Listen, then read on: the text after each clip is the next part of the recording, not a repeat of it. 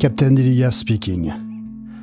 Comme je voulais, je crois déjà dit, j'ai la chance d'avoir des auditeurs érudits, curieux, intelligents, généreux. Euh, pas plus tard que la semaine dernière, j'ai dîné avec un Patreonneur qui m'a offert une excellente bouteille de whisky. Je vous recommande, même s'il ne faut pas faire de publicité à l'alcool, le Sailor's Home Journey, qui est vraiment très très bien. Merci François. Et l'un d'entre eux, l'un de ses auditeurs, en la personne de Luc Edouard, m'a envoyé un message pour me signaler que j'avais dit n'importe quoi dans un épisode, un des deux épisodes sur Buddy Holly. Et alors le n'importe quoi que j'avais dit, en fait, est tiré de quelque chose que je croyais savoir euh, pour l'avoir lu de façon récurrente bah, dans Rock and Rolling Stone et compagnie, à savoir que Buddy Holly portait des Ray-Ban Wayfarer. C'est totalement faux. Les lunettes de Buddy Holly sont de la marque FAOSA, F-A-O-S-A, qui est une marque mexicaine qui a eu énormément de succès au Texas. Euh, des lunettes qui ont été portées d'ailleurs par euh, de nombreux jazzman et bluesmen, en plus de Buddy Holly. Et donc, euh, et donc, bah voilà, je corrige le tir et je vais d'ailleurs sur le site web de ce pas corriger le lien et mettre un lien vers le site de Faosa qui est très très intéressant et donne beaucoup d'informations. Le prochain épisode bonus sera sur la chanson I Fought the Law, ce qui va très bien dans l'héritage de Buddy Holly. Euh, ce deuxième épisode sur la vie d'Eddie Cochrane, euh, j'espère, vous plaira. Bonne écoute.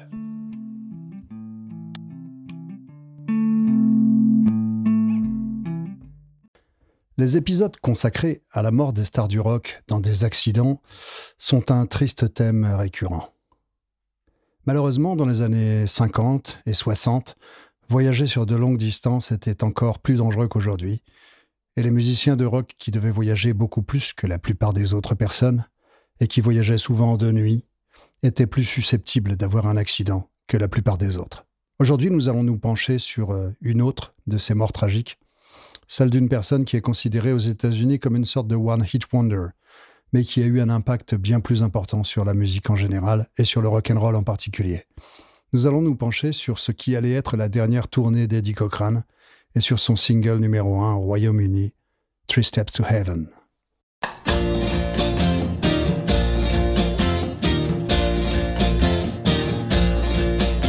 Now there three steps to heaven. are three, three steps, to heaven. Just listen, and you will plainly see.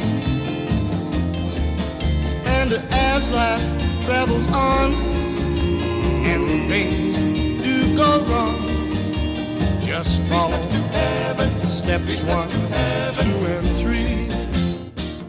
Lorsque nous avons quitté Eddie Cochrane, il venait d'apparaître dans le film The Girl Can Help It en chantant 20 Flight Rock. Et il avait également connu un succès avec Sitting on the Balcony, mais il n'avait pas encore réussi à s'imposer comme la star qu'il pensait pouvoir être. Il était tout à la fois chanteur, auteur-compositeur et surtout guitariste, et il n'avait pas encore fait de disque qui le montre sous son meilleur jour en tant qu'artiste.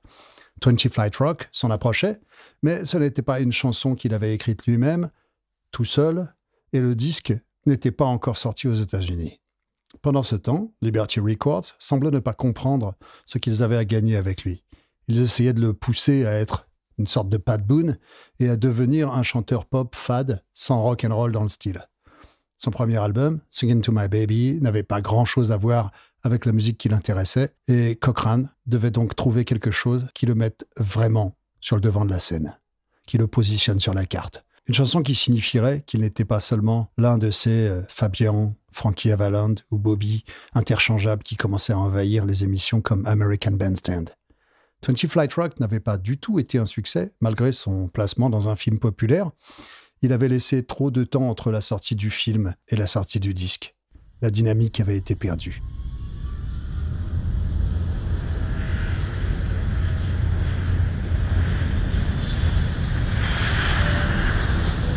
Bienvenue sur nos lignes. Je suis le capitaine d'Illigaf et mon copilote, le sergent Pepper, et moi-même avons le plaisir de vous recevoir à bord de cet épisode. Nous vous informons que pendant l'écoute, vous pouvez fumer, boire et que l'utilisation d'appareils électroniques de bonne qualité est vivement conseillée. C'est le moment d'écouter un dernier disque avant la fin du monde. Nous espérons vous faire découvrir ou redécouvrir des albums, des chansons, des artistes, des histoires, des anecdotes. Bon Jovi est-il vraiment bon?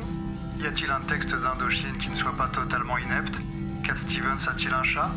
Et pour un flirt avec toi, ferais-je vraiment n'importe quoi? Autant de questions auxquelles nous ne répondrons probablement pas. Bonne écoute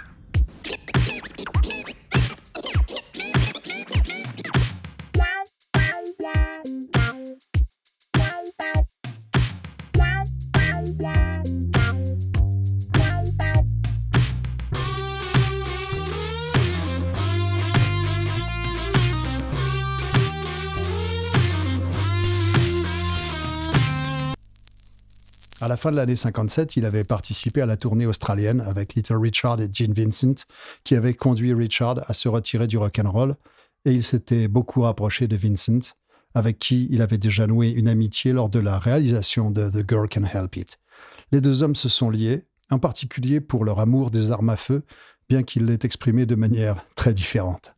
Cochrane avait grandi dans les campagnes du Minnesota et avait le même amour de la chasse et de la pêche que la plupart des hommes de son milieu à cette époque, et beaucoup d'autres encore d'ailleurs. Il était, au dire de tous, une personne affable et fondamentalement bien équilibrée. Vincent, quant à lui, c'était autre chose, une personne polie et amicale quand il ne buvait pas. Malheureusement, il souffrait constamment de ses blessures à la jambe, ce qui signifiait qu'il buvait comme un trou, et quand il était ivre, il était une personne incroyablement désagréable et agressive. Son amour des armes à feu lui servait surtout à menacer les gens, et il semblait s'être attaché à Cochrane comme à quelqu'un qui pouvait s'occuper de lui lorsqu'il se mettait dans des situations embarrassantes. Cochrane était si personnellement charmant qu'il pouvait désamorcer pas mal de situations lorsque Vincent s'était comporté de manière épouvantable avec quelqu'un. À l'époque, Vincent semblait être un has-been et Cochrane un never would be. Nous sommes à la fin de l'année 57 et il semble que les disques de rock and roll avec des guitares soient déjà une mode qui est en train de se flétrir et qui dépasse la date de péremption. Le seul guitariste chanteur blanc autre qu'Elvis à avoir des succès régulièrement est Buddy Holly. Et ses disques étaient de moins en moins bons à chaque sortie au niveau des scores. Vincent n'avait pas eu de véritable succès depuis son premier single, Bebopaloola, tandis que Cochrane avait atteint le top 20 avec Sitting on the Balcony, mais le plus haut qu'il ait obtenu après cela était euh, la place 82. Il avait récemment enregistré une chanson coécrite avec George Motola, qui avait écrit Good Night My Love, mais Ginny Ginny Ginny s'était arrêté au numéro 94 lors de sa sortie en 1958.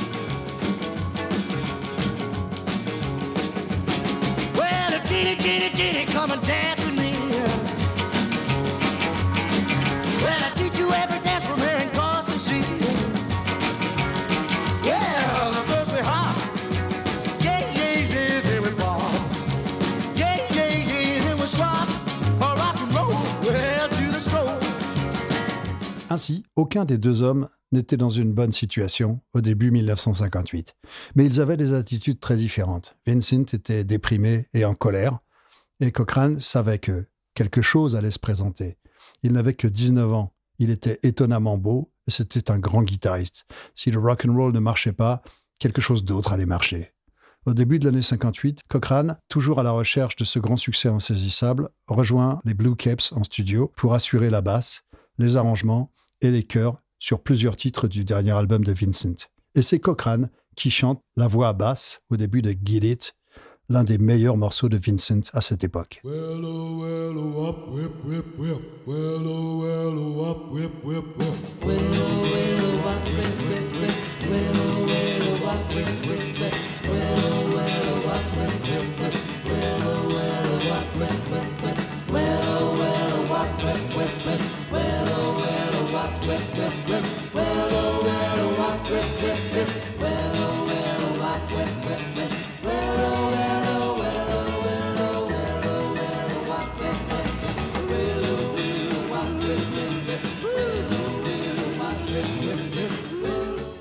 Peu après cet enregistrement, un tournant majeur dans la fortune de Cochrane est venu d'un endroit inattendu. Liberty Records avait des difficultés financières et une partie de la raison pour laquelle les disques de Cochrane n'avaient pas de succès était qu'ils n'avaient tout simplement pas l'argent pour les promouvoir autant qu'ils l'auraient voulu. Mais au début du mois d'avril, un homme appelé Ross Bagdasarian, sous le nom de David Seville, sort une chanson fantaisiste appelée The Witch Doctor. I told the witch doctor I was in love with you. And then the witch doctor, he told me what to do. He said that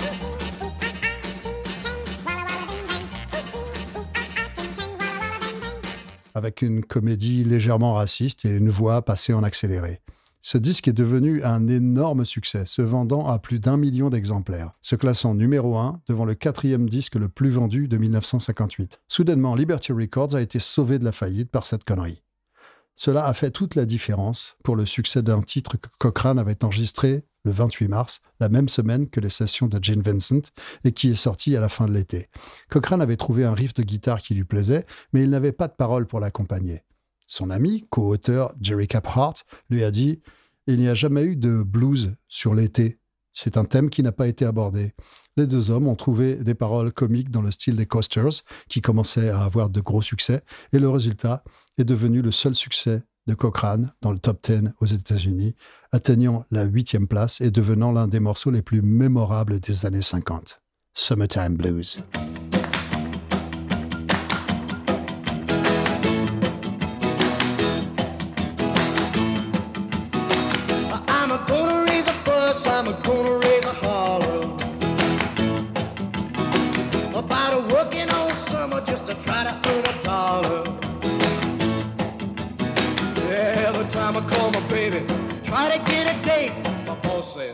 Son, you gotta work late. Sometimes I wonder what I'm gonna do, but there ain't no cure for the summertime blues. Ce titre a été enregistré avec un nombre minimum de musiciens. Cochrane jouait toutes les guitares et chantait les deux parties vocales. Son bassiste, Guy Bo Smith, jouait de la partie basse et le grand batteur de session Earl Palmer jouait la batterie. Il y avait également une quatrième personne sur le disque, Sharon Shiley, qui ajoutait les hand claps, les claquements de main, et qui avait écrit la phase B. Shiley était une parolière de talent qui avait aussi une propension à sortir avec des musiciens. Elle a fréquenté l'un des Everly Brothers pendant un certain temps. Diverses sources citent un frère ou l'autre, mais le consensus semble être que c'était Don Everly. Et lorsqu'ils se sont séparés, elle a écrit une chanson intitulée Poor Little Fool. Elle a ensuite simulé une panne de voiture devant la maison de Ricky Nelson et l'a accosté lorsqu'il est sorti de chez lui, sous prétexte de demander de l'aide. Ce genre de choses semble arriver souvent à Nelson avec les auteurs-compositeurs. Johnny et Dorsey Burnett avaient vendu des chansons à Nelson en s'asseyant sur le pas de sa porte et en refusant de bouger jusqu'à ce qu'il les ait écoutées. Et il semble que cela lui ait apporté de bonnes chansons, quoi qu'il en soit. Les Burnett ont écrit plusieurs tubes pour lui, tandis que Poor Little Fool de Chile est devenu le premier numéro un de Nelson, ainsi que le premier numéro un de l'histoire du Billboard, qui venait nouvellement d'être renommé Hot 100, et le premier numéro un d'un hit parade écrit par une femme sans co-auteur masculin. Vous avez bien entendu, le premier numéro un du Hot 100 de tous les temps a été écrit par une femme. C'est important de le souligner.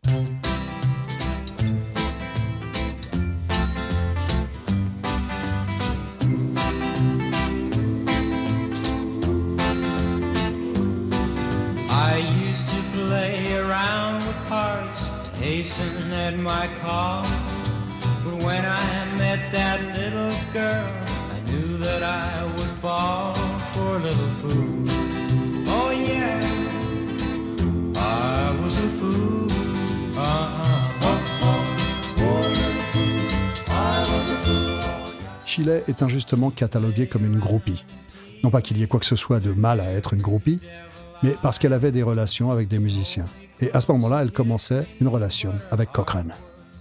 Mais il est important de se rappeler que lorsqu'ils se sont mis ensemble, même s'il avait 18 mois de plus qu'elle, c'est elle qui avait écrit un single numéro 1.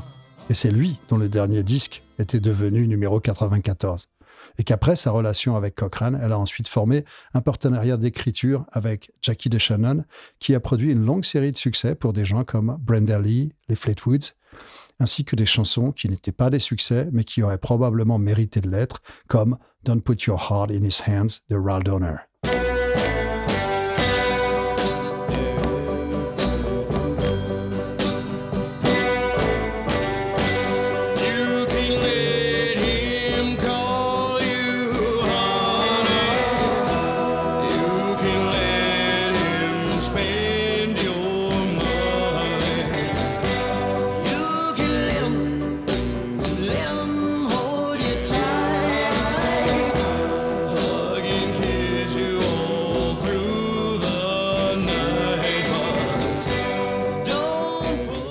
Shiley était plus investi dans sa relation avec Cochrane qu'il ne l'était lui-même. Mais cela a conduit les rock critics et les historiens du rock à la rejeter complètement comme la petite amie d'Eddie Cochrane.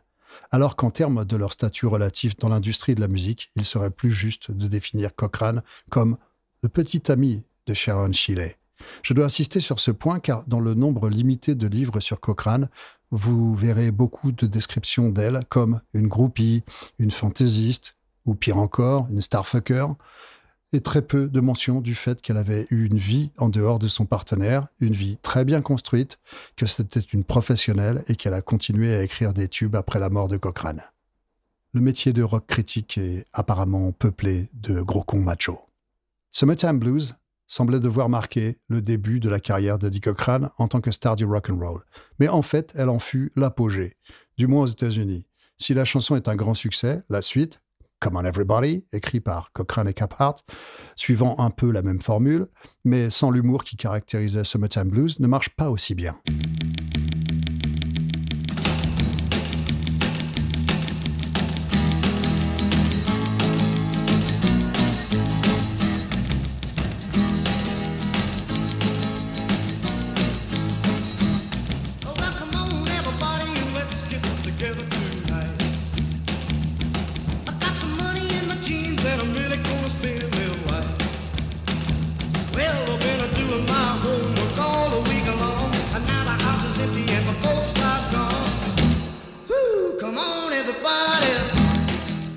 Il n'atteint que la 35e place dans les hit parades américains et sera le dernier disque de Cochrane à figurer parmi les 40 premiers du pays. C'est cependant un succès suffisant pour que Cochrane fasse quelques apparitions à la télévision. Il avait accepté de partir en tournée avec ses amis, Buddy Holly et Richie Valens, sur une tournée appelée Winter Dance Party, mais il s'était désisté parce qu'il avait reçu une proposition de travail pour la télévision. Il est bien apparu dans une émission appelée Town Hall Party, diffusée depuis la Californie le 2 février 1959, et selon Shiley, il devait apparaître à New York dans le Ed Sullivan Show, ce qui était la raison pour laquelle il avait décidé de ne pas faire la tournée. Il s'est avéré que Cochrane n'a jamais fait cette apparition au Ed Sullivan Show, car aux premières heures du 3 février, ses amis sont morts dans un accident d'avion. Et donc, il a refusé de prendre l'avion pour New York, pour l'émission, et a préféré se rendre dans le désert pour faire un break, pour faire son deuil. Et à partir de ce moment-là, il a développé une peur de l'avion. On peut comprendre.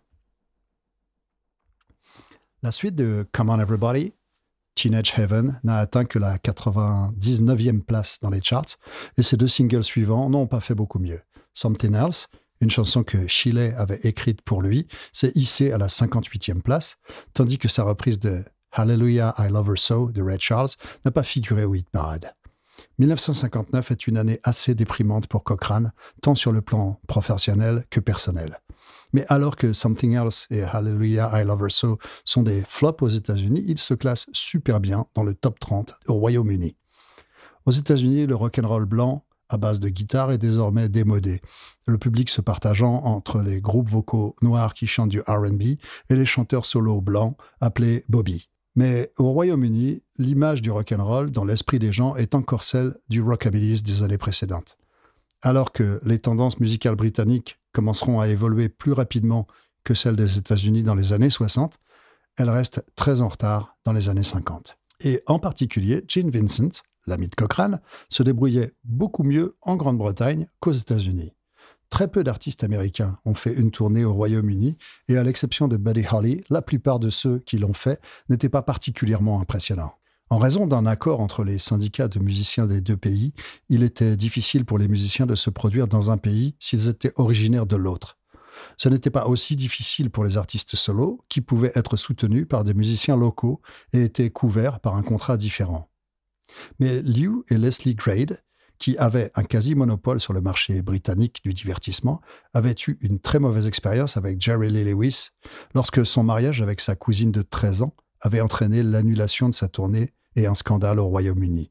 Et de toute façon, la Grande-Bretagne était un marché sans importance, très éloigné de l'Amérique, alors pourquoi les Américains feraient-ils tout ce chemin? Pendant la majeure partie de l'année 1959, les stars américaines les plus connues du marché britannique étaient Connie Francis et Paul Anka, mais aucun d'entre eux n'incarnait la rébellion rock'n'roll. Les vrais rockers américains ne viennent tout simplement pas au Royaume-Uni. Sauf s'ils n'ont nulle part d'autre où aller. Et Gene Vincent n'avait nulle part d'autre où aller. Aux États-Unis, il était un has-been totalement grillé, il avait grillé tous ses contacts, mais au Royaume-Uni, il était une rockstar américaine. À la fin de l'année 1959, il sort un single, pas très bon, White Cat.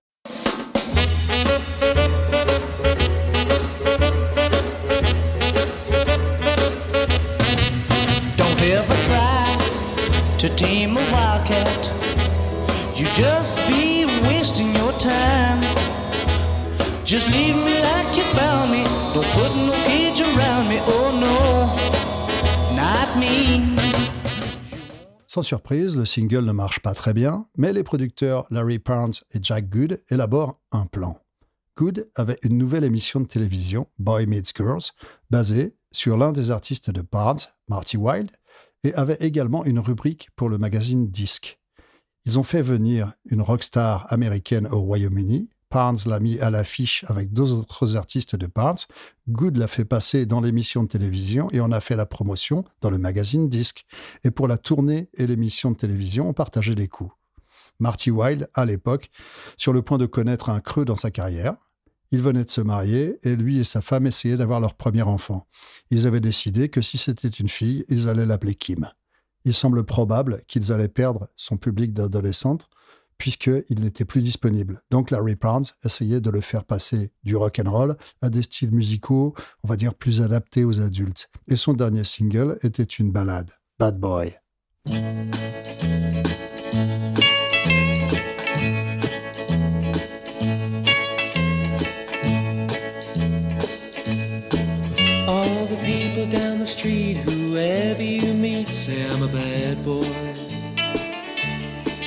Say I'm a bad boy.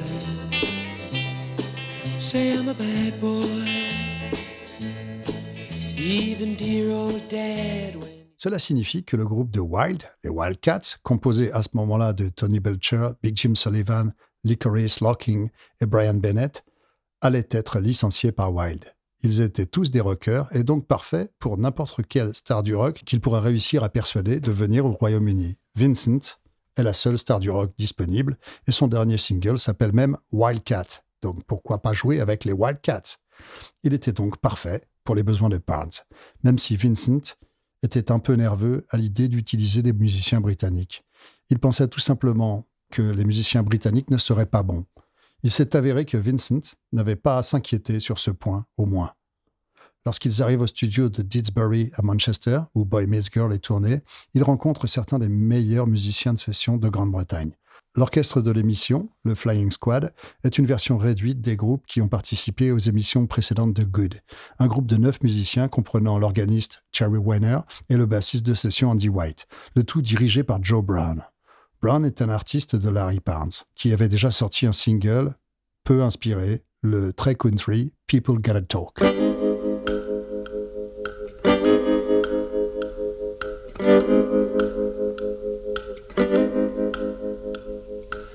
Everyone been telling you about the way I run around. Just don't mind them. People gotta talk. And if they say I've been untrue, not a new love I have found.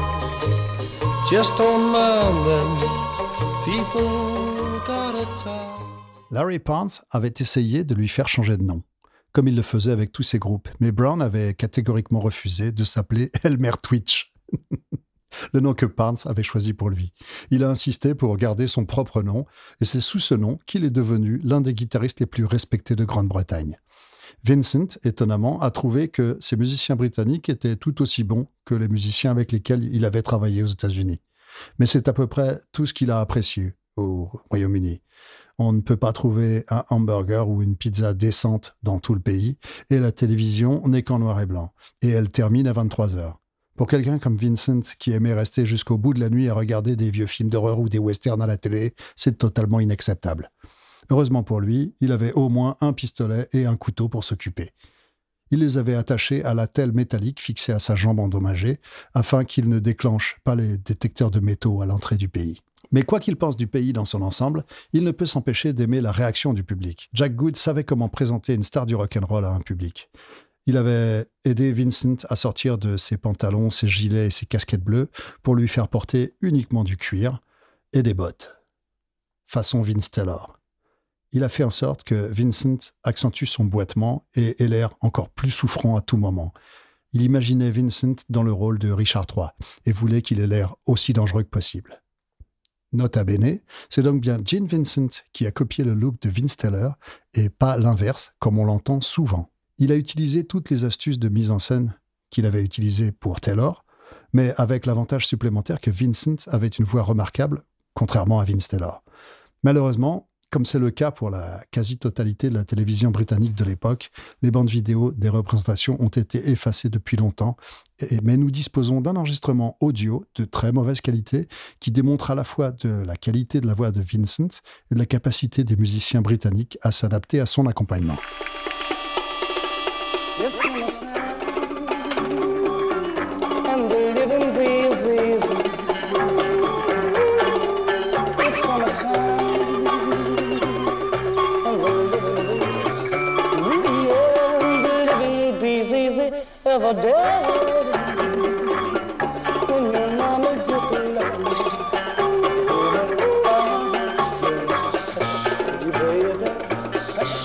Après trois apparitions dans Boy Meets Girl, Vincent part en tournée avec les White Cats sur une affiche avec des groupes comme Wee Willie Harris and the Bachelors, ceux qui ont enregistré pour Parlophone, pas le groupe ultérieur du même nom, et Wildcat commence à monter dans les charts. Même si Gene Vincent n'avait pas eu de tube depuis trois ans, il avait un succès massif auprès du public britannique et par conséquent Parnes et Good ont décidé que ce serait une bonne idée de faire venir une autre star américaine et le choix évident était Eddie Cochran.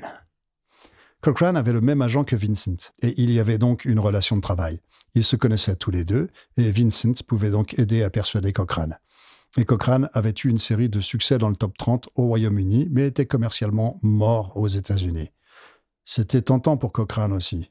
En plus de l'avantage évident de jouer devant des gens qui achetaient réellement son disque, la géographie de la Grande-Bretagne était attrayante. Il était terrifié par l'avion depuis la mort de Buddy Holly et de Richie Valens, mais la tournée britannique n'impliquerait que le vol transatlantique. Tous les déplacements, une fois au Royaume-Uni, se feraient par la route ou par le rail. Avant de venir, il doit enregistrer son prochain single qui sortira pendant son séjour au Royaume-Uni.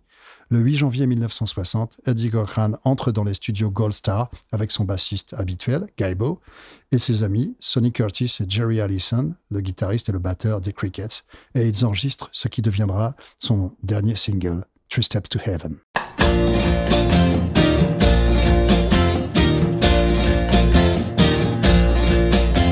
Now there are three steps to heaven.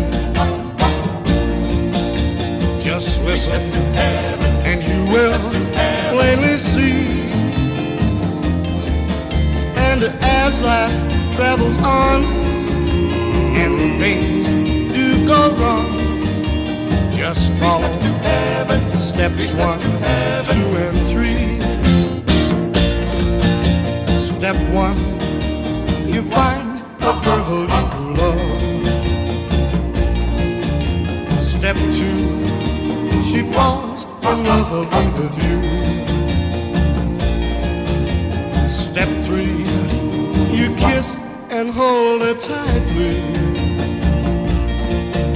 That sure seems like heaven to me.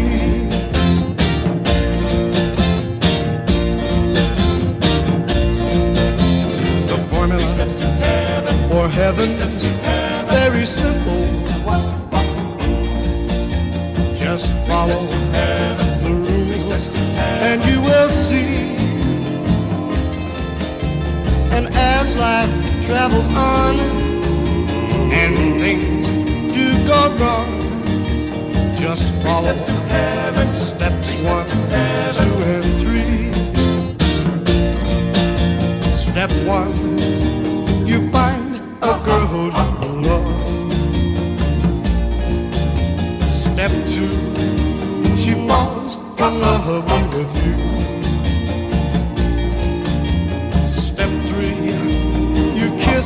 And hold her tightly.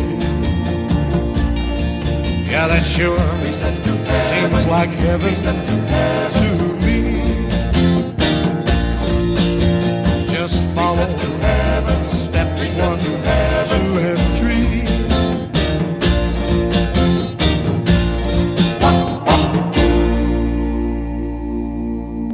Deux jours plus tard, il était en Grande-Bretagne pour le début de ce qui était la plus grande tournée rock'n'roll de l'histoire britannique, voire européenne.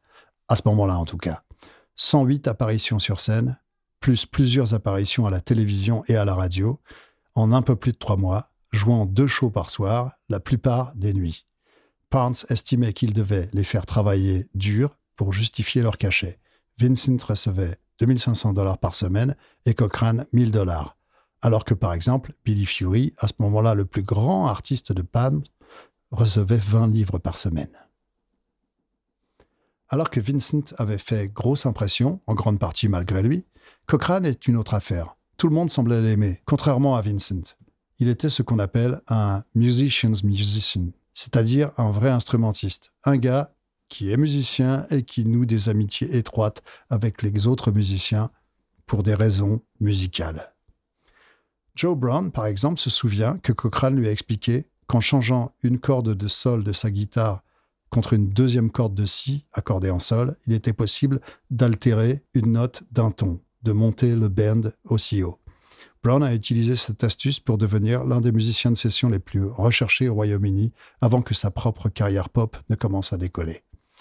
Il était également évident que si Jack Good avait dû créer un numéro de scène pour Gene Vincent, il n'avait rien eu à faire pour que Cochrane soit beau devant les caméras. Marty Wilde dit de lui La première chose que j'ai remarqué chez Eddie, c'est son teint. Nous, les garçons britanniques, nous avions de l'acné et tous les problèmes habituels.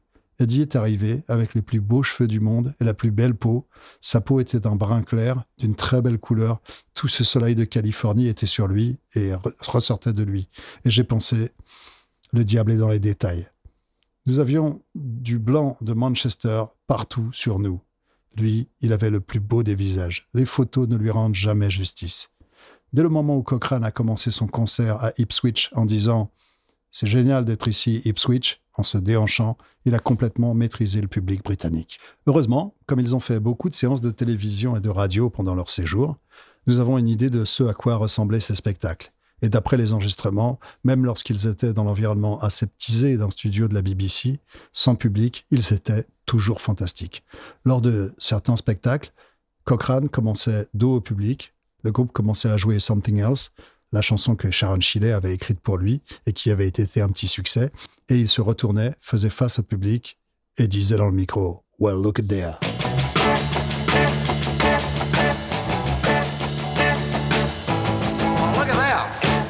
She comes.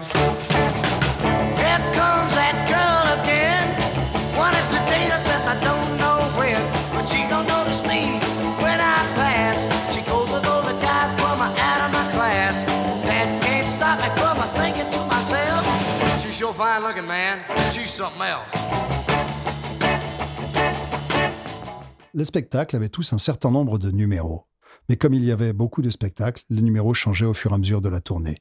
Mais certains de ceux qui ont joué sur de nombreuses dates étaient Vince Eager, qui s'était nommé d'après Gene Vincent, mais qui s'était rapidement attaché à Eddie Cochrane, qu'il a commencé à considérer comme son meilleur ami au fur et à mesure de la tournée. Tony Sheridan, qui construisait une carrière solo après avoir quitté le groupe Oh Boy, Georgie Fame, qui était déjà plus intéressé par le fait d'être un pianiste de jazz et de RB dans le moule de Moss Allison que par celui d'être une pop star, Johnny Gentle, un artiste de Liverpool qui n'a jamais connu un grand succès, et Billy Fury, de loin le plus talentueux des groupes de Pounds. Fury était un autre Liverpoolien qui ressemblait suffisamment à Cochrane pour qu'on les prenne pour des frères, et qui a eu un succès dans le top 10 de l'époque avec Colette, un des nombreux succès qu'il a écrit lui-même.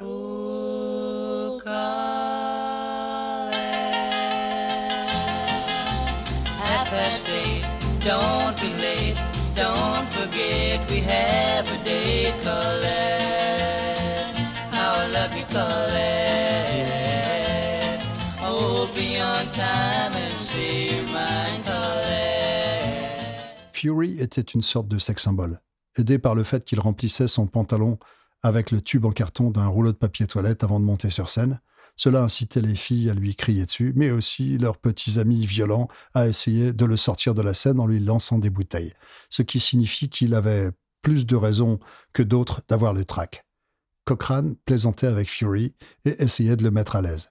Une histoire raconte qu'il a dit à un Fury très nerveux sur le point de monter sur scène de se dire simplement ⁇ Je suis le plus grand artiste du monde ⁇ et Fury répétait sans cesse Je suis le plus grand artiste du monde comme un mantra. Et Cochrane répondait Non, c'est pas toi, c'est moi. Ce genre de plaisanterie a permis à Cochrane de devenir immensément populaire parmi tous les musiciens de la tournée et tous les musiciens avec lesquels il a pu travailler.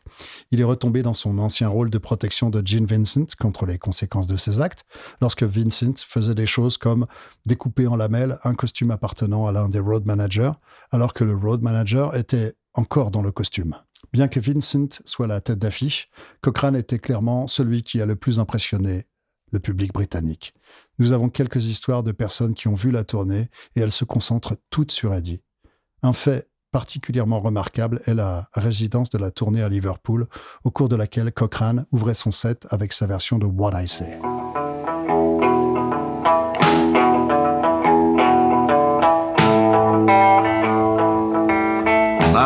The other top flight American rock star on our show today, Eddie Cochran, playing guitar and singing a number labeled What Did I Say?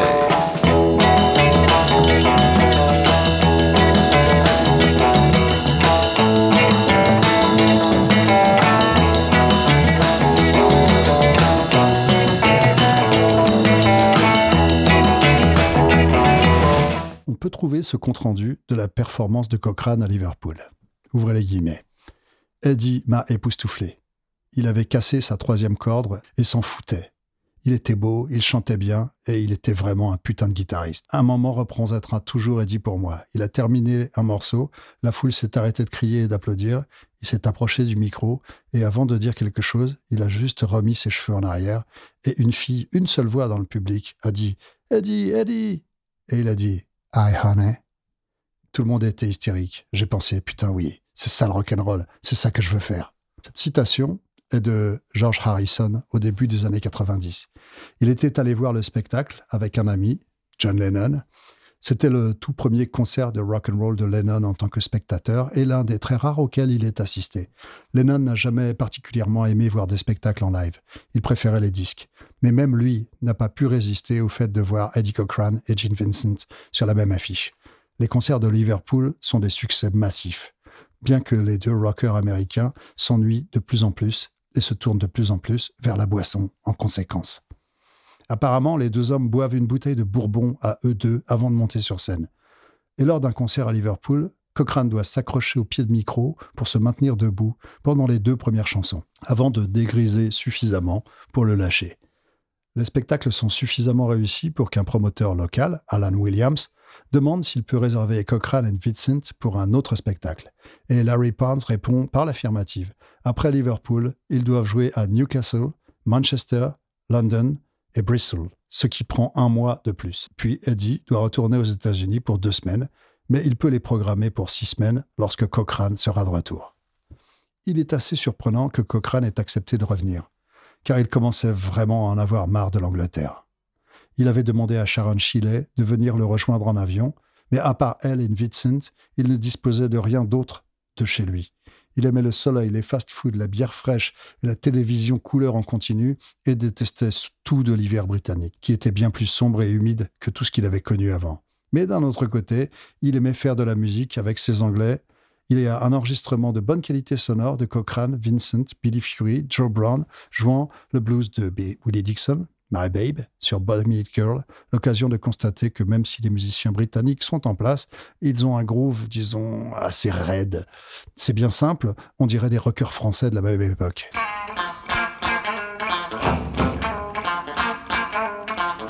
My baby don't stand no kissing, my baby. Oh no, she don't stand no kissing, my baby, my baby, my baby. My baby don't stand no kissing. Boy, you don't know what you've been missing, my babe. True little thing is my babe. My babe, she don't stand no cheating, my babe. Oh no, she don't stand no cheating, my babe. My babe, she don't stand no cheating. She don't stand none of that midnight cheating, my babe. True little baby, my babe. Lorsque la tournée s'est terminée à Bristol, Eddie avait très envie de rentrer. Il allait emmener Vince Eager en Amérique pour enregistrer et s'arrangera pour le retrouver à Londres aux premières heures du dimanche de Pâques. Ils allaient prendre l'avion de midi de ce qui était alors l'aéroport de Londres, mais qui est maintenant Heathrow. Mais il y avait un problème pour arriver à l'heure. Il y avait très peu de trains entre Bristol et Londres. Et il devait prendre une voiture de la gare à l'aéroport. Mais ce dimanche de Pâques était le jour de la marche annuelle d'Aldermaston contre les armes nucléaires. Il s'agit de marches massives suffisamment importantes pour donner naissance à des albums de compilation de chansons à chanter pendant la marche, comme Brother, Want to Join the Line, des One McCall et Piggy Sager.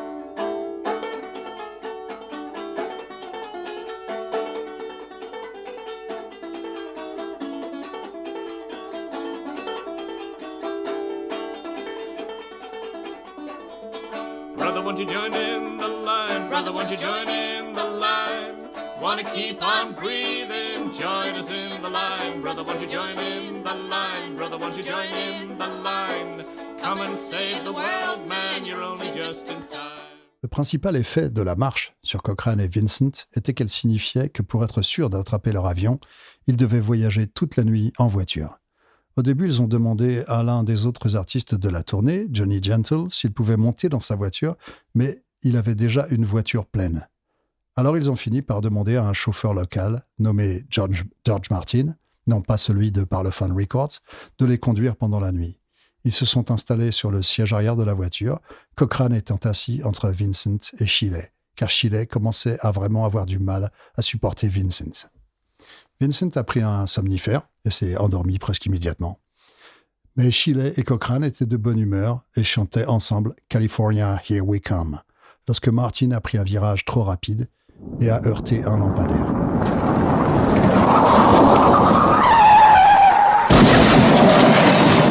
Vincent et Shiley ont subi de graves blessures et ont dû passer du temps à l'hôpital.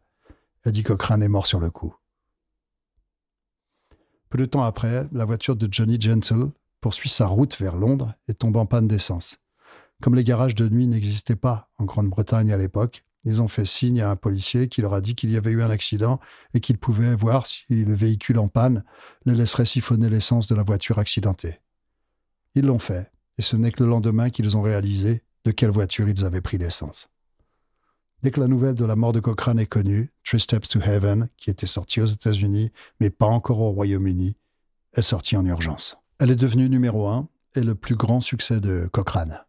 Larry Parnes, qui était probablement fait du même bois que le colonel Parker ou Norman Petty, ne voit pas pourquoi la mort de Cochrane devrait mettre un frein à ses plans.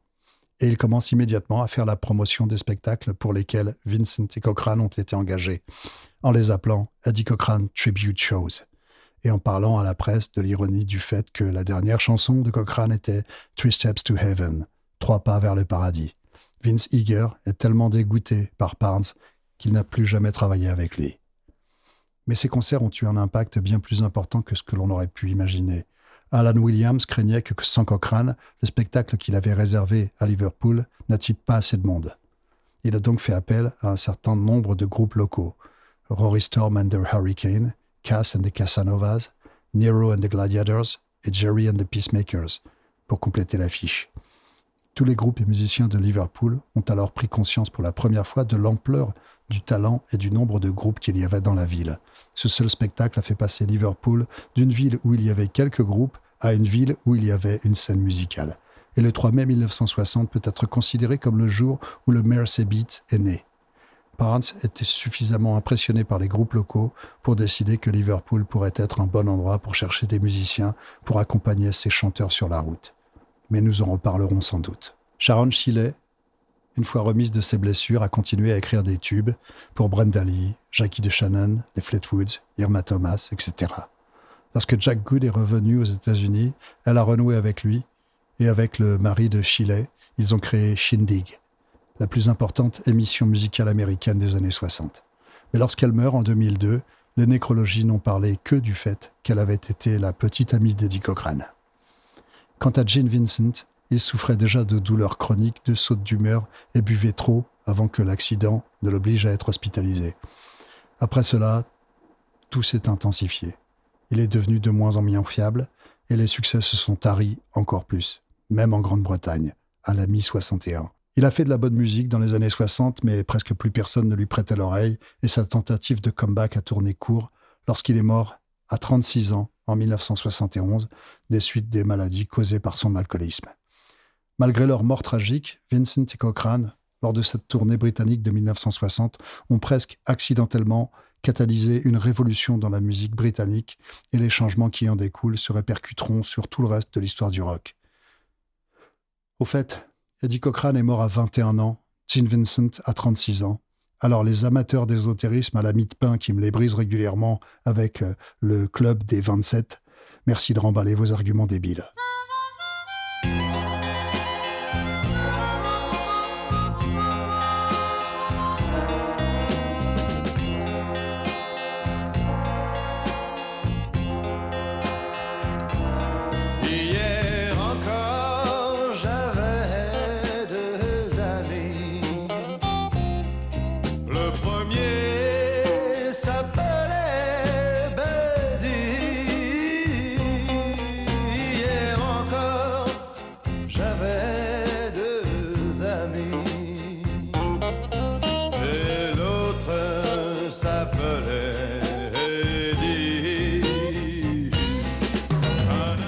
De bas de page. Une grande partie des informations provient du livre de Spencer Lee, Things Do Go Wrong, qui traite spécifiquement de la tournée de 1960. On y trouve aussi euh, Gene Vincent et Eddie Cochrane, Rock and Roll Revolution- Revolutionaries de John Collis. Une fois encore, un grand merci au podcast britannique L'histoire du rock en 500 chansons. Il existe des dizaines de compilations de la musique de Cochrane, mais beaucoup d'entre elles présentent des défauts d'une manière ou d'une autre, y compris le coffret 4 CD Real Gone Music que je recommande en général. N'importe quel best-of sous le label Liberty sera super pour les amateurs. Sinon, les rééditions chez Bear Family sont juste divines. Si vous voulez me les offrir, je n'ai rien contre.